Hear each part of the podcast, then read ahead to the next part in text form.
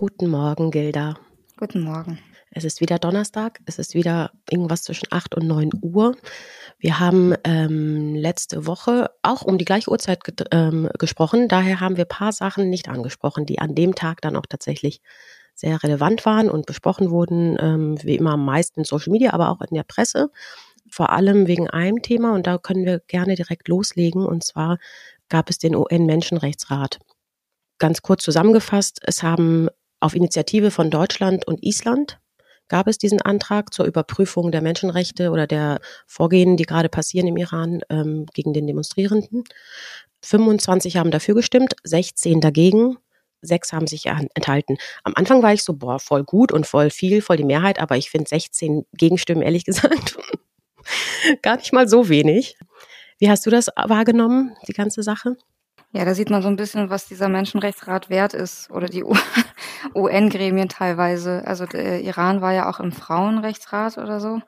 Das habe ich schon aufgehört zu verfolgen, weil ich, weil ich einfach, ich habe ja mal äh, NMUN gemacht in der Uni-Zeit. Das ist so National Model United Nations. Und da simuliert man quasi die UN. Und da habe ich schon gemerkt, nie im Leben. da, da, also da, das ist so verquer teilweise, was da los ist. Genau, aber äh, natürlich ist wichtig, was die UN macht, so soll man nicht verstehen. Ich sage nur, es ist halt seltsam, wenn jemand wie Iran im Menschen Frauenrechtsrat sitzt. Und daran sieht man halt auch, da sind, die, die haben dagegen gestimmt und daran sieht man auch, was für ein Verständnis manche Staaten über Menschenrechte haben und die sitzen halt in diesem Rat. Ja, und daran, dass man halt in so einem Fall, der sehr, sehr eindeutig und offensichtlich ist, dass man da dagegen stimmt, das zeigt halt das Verständnis von, von Menschenrechten, von Staaten, die im Menschenrechtsrat sitzen. Und auch Enthaltungen sind ja, also genauso. Also wer nicht dafür stimmt, muss man sich auf jeden Fall wundern, würde ich sagen. Total. Und ich meine, ich bin, wir sind, wir waren ja alle irgendwie sehr dankbar dafür, dass das überhaupt, auch allem auf deutscher Initiative hinaus, überhaupt angestoßen wurde. Und ich habe mich auch gefreut und äh, mein Insta-Feed war voll davon und Twitter und so, ne? Und ich habe mich aber gleichzeitig gefragt, ja, was passiert denn jetzt, ehrlich gesagt? Also ich hatte irgendwo aufgeschnappt, im frühestens nächsten Sommer und als ob, ehrlich gesagt, die Mullers sagen, oh ja, klar, kommt hier und macht unabhängige äh, Untersuchungen. Was hat das denn, außer dass es einen symbolischen Message an die Bevölkerung des Irans irgendwie mitgibt, das gut und wichtig ist? Was ist praktisch denn tatsächlich das, was überhaupt eine Auswirkung haben wird? Das muss man, glaube ich, abwarten. Also grundsätzlich ist gut, dass die Menschenrechtsverletzungen dokumentiert werden sollen. Das ist ja im Iran in 43 Jahren einfach nicht passiert.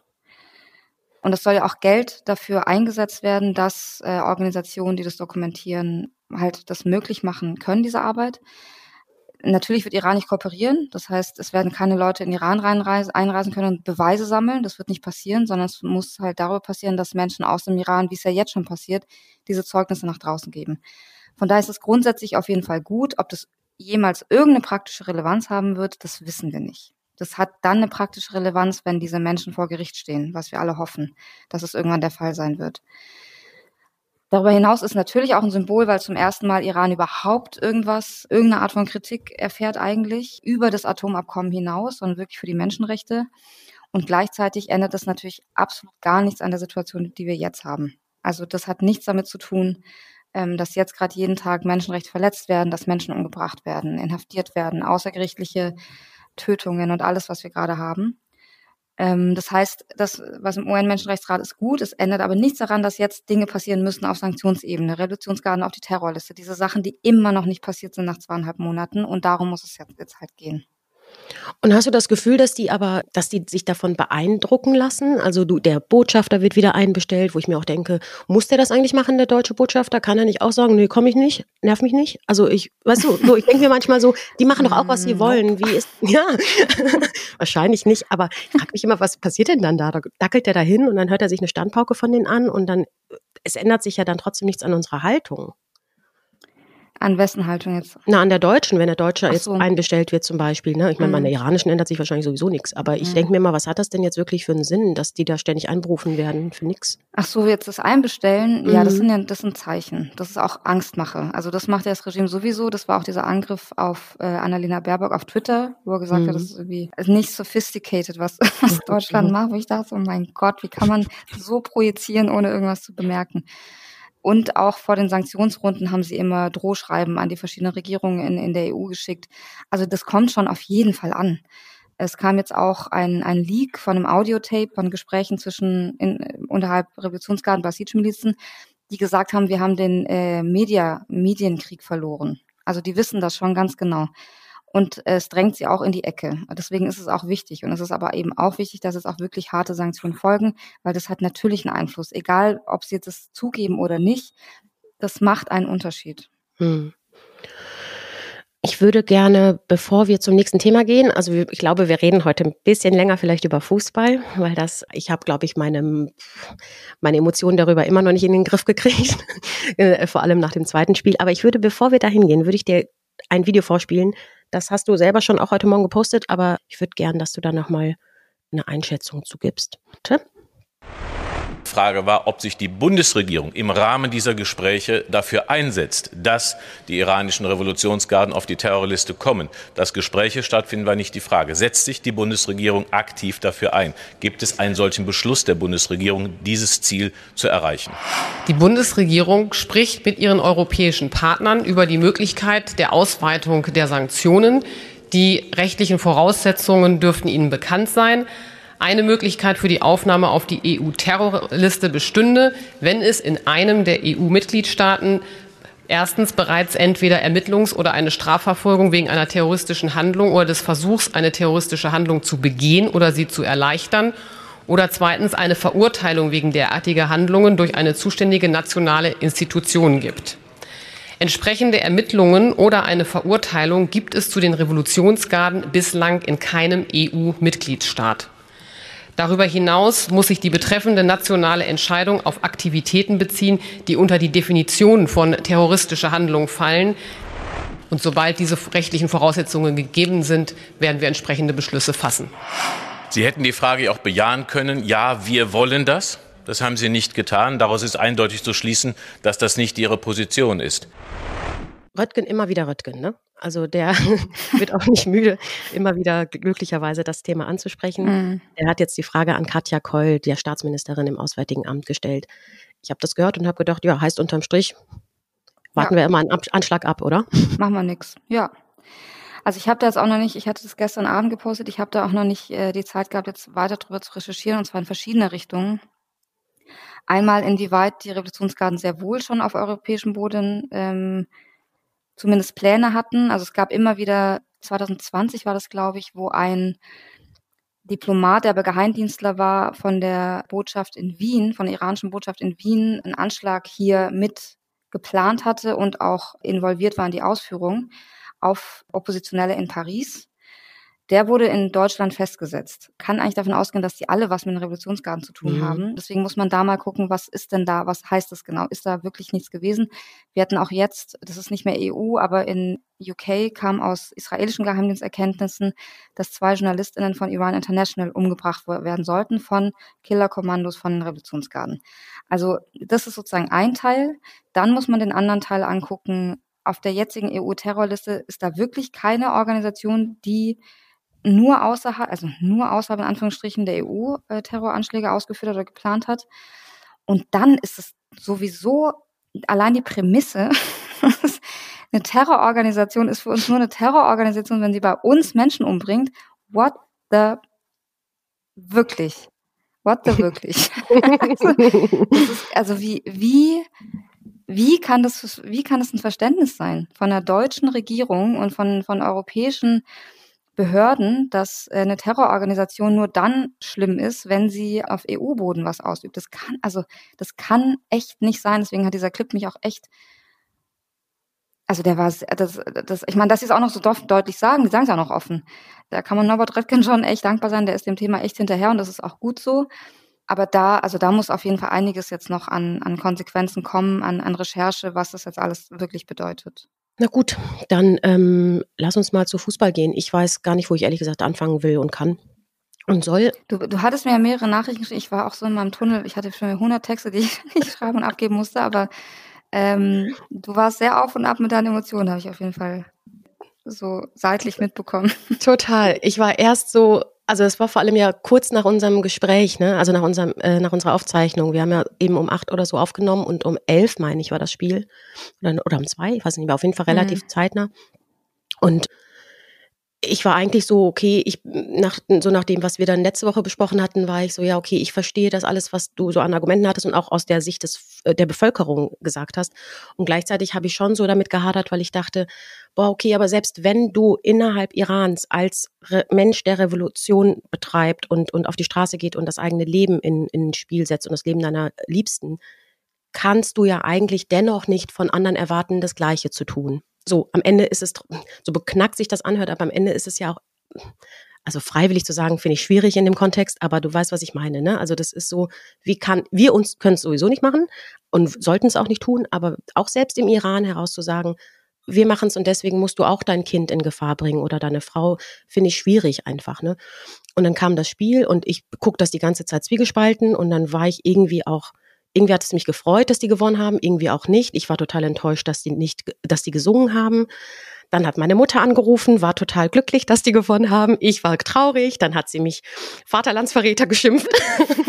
und das, diese Diskussion wurde immer lauter und ich habe eine halbe Stunde lang mit der rumgemeckert und geschrien und war fix und fertig. Dann habe ich mit meiner Schwester telefoniert und, und um wieder klarzukommen, dann habe ich parallel dir geschrieben und das war wirklich so ein Hin und Her, weil du auch bei der, bei den, als sie die Hymne gesungen haben, du hast ja gesehen, das ist jetzt hier gerade keine freiwillige Nummer, ne, die da passiert. Und ähm, ja, keine Ahnung, wie hast du das, bevor ich jetzt hier irgendwie einen Monolog äh, die ganze Zeit mache, wie hast du das mhm. irgendwie wahrgenommen? Also ich finde es, äh, wenn ich dir zuhöre, halt nochmal ein Ausdruck dessen, dass halt jede Person das einfach anders wahrnimmt. Das mhm. ist einfach, und das ist, glaube ich, auch okay so und das, das darf auch jeder Mensch anders empfinden. Deswegen, was, was ich selber empfinde, also ich, ich war da gar nicht mehr so involviert emotional, ehrlich gesagt. Ich habe halt versucht zu verstehen, was die Leute im Iran darüber mhm. denken. Das war halt so mein Fokus. Und äh, für die war das halt schlimm. Man hat ja Bilder gesehen äh, aus dem Stadion, wo Menschen weinen, weil sie die Hymne gesungen haben und so. Mhm.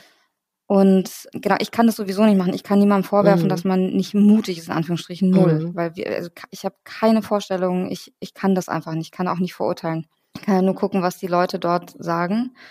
Und da war halt viel Wut, einfach weil sie sich auch über die Tore gefreut haben, die sie geschossen haben und so. Und das verstehe ich auch. Grundsätzlich hätten die ja auch sagen können, wir fahren nicht zur WM. Mhm. Also weißt du, dann hätte man sich dem Ganzen ja gar nicht ausgesetzt. Mhm. Und es gibt ja auch mindestens zwei Spieler in dem Team, die offen regimetreu sind. Mhm. Und von daher es ist halt zwiegespalten. Also man sieht auf jeden Fall, ich glaube, was am auffälligsten ist bei dieser WM auf jeden Fall, ist, dass es überall unterschiedlich wahrgenommen wird, dieses Team. Natürlich sind die unter Druck, gleichzeitig sind sie freiwillig in diesem Team. Also ich glaube nicht, dass jemand gezwungen hat, in diesem Team zu sein. Mhm. Aber wie gesagt, ich kann das nicht beurteilen. Also mhm. absolut nicht. Ich kann das auch nicht verurteilen, weil ich nicht in der Situation bin. Ähm, was auf jeden Fall, glaube ich, klar ist, und das höre ich gerade aus dem Iran die ganze Zeit, dass ganz viele Regimetreue halt nach Katar geschickt wurden, um ja, ja. die Fans niederzuschreien mhm. und so. Aber das ist dann nochmal ein anderes Thema. Mhm. Das war ja das Wales-Spiel, ne? Und jetzt war am, weiß ich gar nicht mehr, Dienstag vielleicht, das Iran-Spiel gegen USA. Also da fragst du dich auch manchmal wirklich, also mit, wenn es nicht so tragisch wäre, ne, da ist es, also das hat eine Komik, also teilweise, wie die im Vorfeld auch mit den USA umgegangen sind. Hast du die Pressekonferenz gesehen, wo diese iranischen Reporter da sitzen und die stellen Fragen, also wirklich, dann stellen sie den afroamerikanischen Spieler, ja, also ähm, in eurem Land ist ja auch Black Lives Matter und die Schwarzen werden unterdrückt und äh, da kannst du für die USA spielen. Und übrigens möchten wir euch nochmal sagen, ähm, sprechen wir bitte unser Land richtig aus. Es das heißt nicht Iran, es das heißt Iran. Also so wirklich so, mm.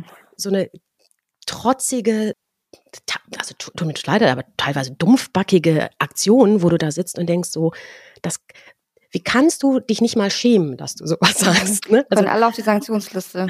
Wirklich, ja. jeder Name für die Sanktionsliste. Einfach genauso wie diese zwei Journalisten, eine Journalistin, ein Journalist, die diese Verhöre und so mhm. begleiten journalistisch, alle auf die Sanktionsliste. Mhm. Das sind halt, das sind Namen auf dem Tablett, die muss man mhm. sich einfach nehmen. Deswegen manche, es ist gar nicht so schwer, die Leute zu finden.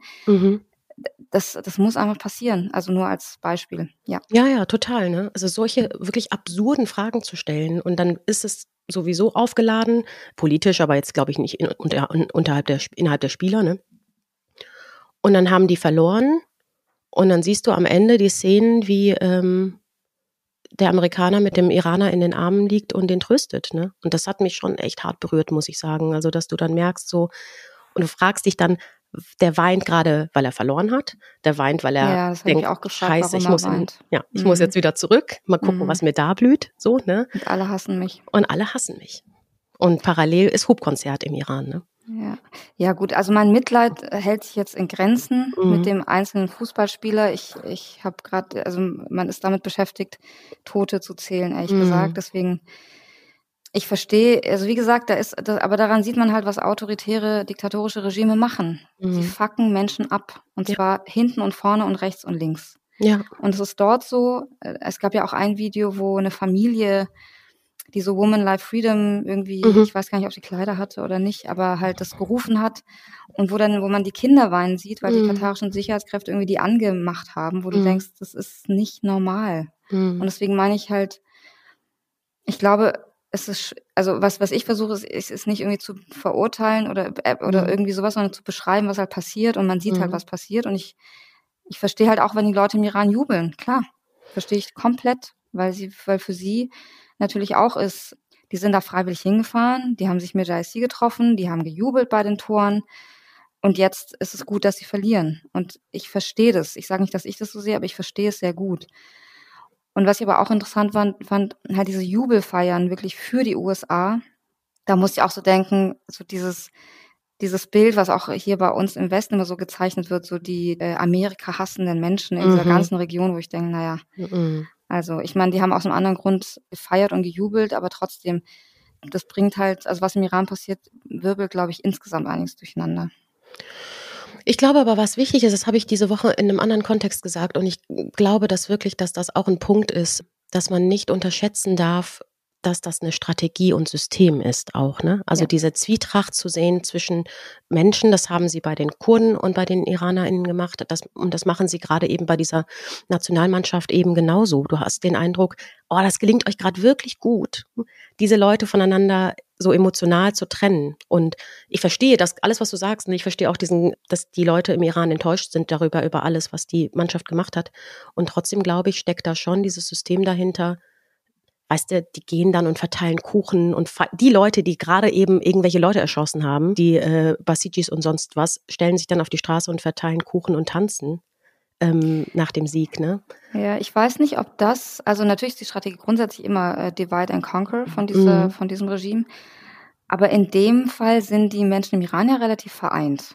Mhm. Also da würde ich nicht sagen, dass, dass die gespalten sind. Nee, Sondern, nee, die, Me- der, die Bevölkerung im Iran selbst nicht, aber du merkst schon die Trennung plötzlich zwischen dem Nationalteam und ja, der weil das Bevölkerung. Team halt als Regime gilt. Also Genau. es ist nicht eine Trennung, sondern Genau. es ist halt Regime gegen, Mhm. gegen Bevölkerung. Deswegen Mhm. würde ich es da eher nicht so als Spaltung sehen, sondern als einfach Widerstand gegen das Regime, weil das Team als Mhm. Regime, als Teil des Regimes gesehen wird. Mhm. Und nachdem Iran verloren hat, nachdem es sehr, sehr viele, ich hatte das Gefühl, das war ja auch so witzig, ne, weil man plötzlich sehr, sehr viele Videos gesehen hat. Und es hieß ja, dass da irgendwie das Internet mal zur Abwechslung frei war, weil die dachten, im Falle des Sieges können wir hier ganz viel posten.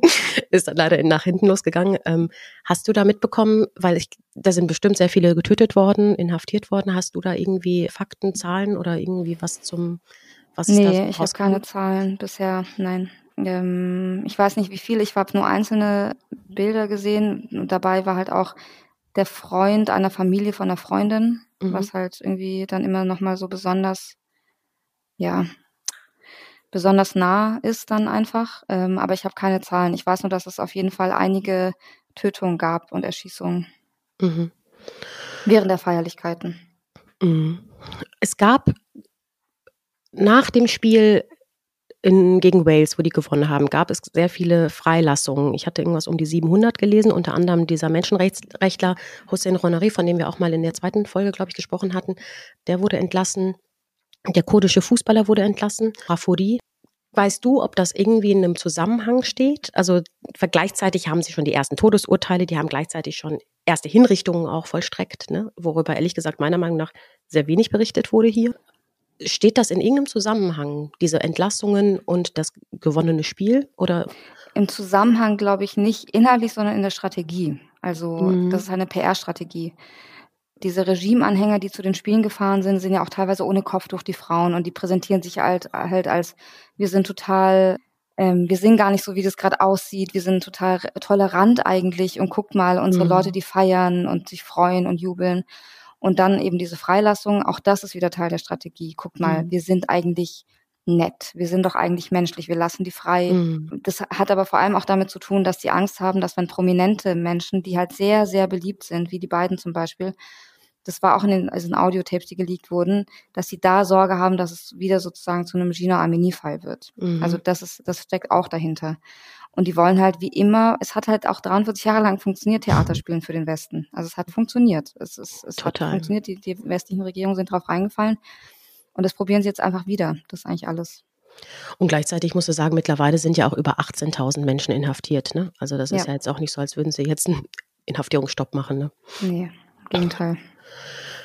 Eine sehr prominente Person, die sie inhaftiert haben, und ich glaube, das war so in der, in unserer Presse wahrscheinlich schon oder in unserer Wahrnehmung schon ein bisschen auffälliger, auch wenn es im Kern nicht auffällig ist, war die Inhaftnahme der eigenen Nichte Khameneis die aber ja schon immer äh, zur Opposition gehörte oder sich gegen das Regime ausgesprochen hat. Das war jetzt nichts Neues, ne? Aber als Erstmeldung war das schon so, okay, wow, du machst nicht mal vor deiner eigenen Familie halt. Ne?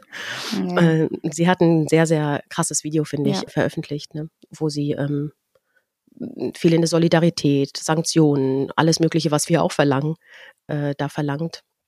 Und von jetzt in Haft Regierung, von genau, der Welt. Ja. Genau aber ihr, ihr verbleibt. Und sehr verschleiert, also muss man auch sagen, ja. ne? ganz, ganz streng verschleiert. Da hat sich auch als gläubige Frau halt präsentiert mhm. und gleichzeitig geendet mit Sansendigi Osadi. Mhm. Das ist schon, ja. Was ja auch echt kein Widerspruch ist, ne? Also ich habe ich hab gestern Abend weitergelesen. Nee, überhaupt nicht. Ja, ja, das sage ich ja. Ja, mhm. total. Ne? Also ich ähm, lese gerade das Buch von Golina Ottay, die Frauen, die äh, Freiheit ist weiblich. Ne? Und da ist die erste Geschichte der Frau, die sie porträtiert, ähnlich. Also die ist auch total gläubig und ja. die ist aber bei ist trotzdem für Freiheit. Ja. Mm, ja. genau. Ja, ja genau. Mhm.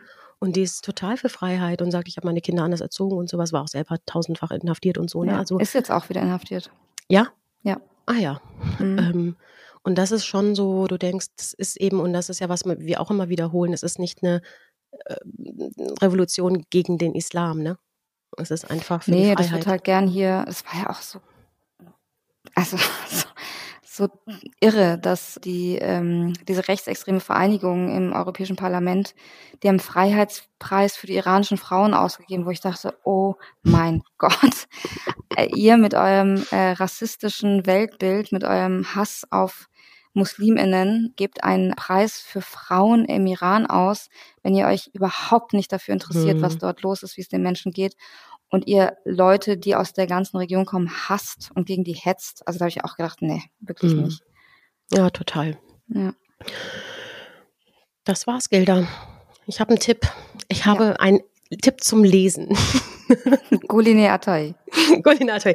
Nee, die muss ich noch zu Ende lesen, bevor ich sie äh, als Tipp äh, gebe. Aber es ist ein Klassiker und das habe ich damals 2007, glaube ich, in Frankreich im Kino gesehen. Und es gibt aber ein Buch dazu und das ist jetzt gerade wieder jetzt überall wieder mal rum. Persepolis mhm. oh, von ja. Marjan äh, Satrapi. Ja. Sehr, das sehr schön. Unglaublich schön. Mhm. Genau. Und ähm, ich habe mir das gestern mal wieder, ich habe es mir gestern gekauft. Ich ähm, hatte das eben vor 15 Jahren mal in Frankreich gelesen und dann im Kino gesehen und war dann gestern in der Buchhandlung und habe mir das gekauft. Und hinter mir stand so ein Dude, der irgendwie auch irgendwie eine Frage an der Kasse hatte und ich sah schon so, dass der immer so mitreden will und ich sah auch schon auf 100 Meter Entfernung, dass der Iraner ist. Und irgendwann hat er so, ich kann ich sehr empfehlen, es ist ganz toll. ja, I know, ich möchte es einfach jetzt nur für die Sammlung wieder haben. Und das ist ein total schönes Buch. Mhm. Es ist eine Graphic Novel. Ja, das ist ganz, ganz toll. Da lernt man auch viel über die Geschichte, über die Revolution. Ja, total. Und ich habe ja, also ich bin ja mit, genauso wie du, ne, als Kleinkind nach Deutschland gekommen und kannte aber die Geschichten von meinem Bruder und von meinen, von meinen Eltern und habe super viele Sachen wiederentdeckt und dachte, das ist total ja. nett. Also, dass man da merkt, äh, das sind ähnliche Geschichten und die wiederholen sich oder die haben sich wiederholt und das ist schön zu sehen. Also, es ist eine schöne Art, die Geschichte des Irans zu erzählen. Ja, die, ja. Genau. Auch. Und ein pragmatischer Tipp, da hatte Franzi mich darauf aufmerksam gemacht, dass wir das doch mal wieder in die Shownotes machen sollten. Snowflake. Internetzugang mhm. für Leute. Das wurde am Anfang sehr oft äh, verbreitet, dass man das machen soll, dass man Internetzugang den Menschen im Iran geben soll. Das Gefühl, dass ist schon wieder ein bisschen aus, aus, äh, in Vergessenheit geraten. Wäre gut, wenn die Leute Internet bereitstellen können. Da kann man auch bei Charzad Osterer auf die Instagram-Seite gehen. Sie hat es Mhm. auch, äh, sie hat angeboten, dass Leute ihr schreiben können. Mhm. Also, äh, und sie verteilt weiter an Leute im Mhm. Iran. Okay, Also kann man bei ihr auch, auch gucken. Mhm. super. Gut, das war's für heute. Danke dir. Ich danke dir. Hab einen schönen Tag. Du auch. Bis nächste Woche, meine Bis Liebe. nächste Woche. Ciao, ciao, bye. Ciao.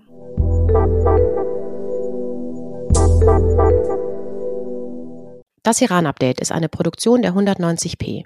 Executive Producers Saha Esler und Oliver Meske. Hosts Gilda Sahebi und Saha Esler. Redaktion und Schnitt Franziska Schill.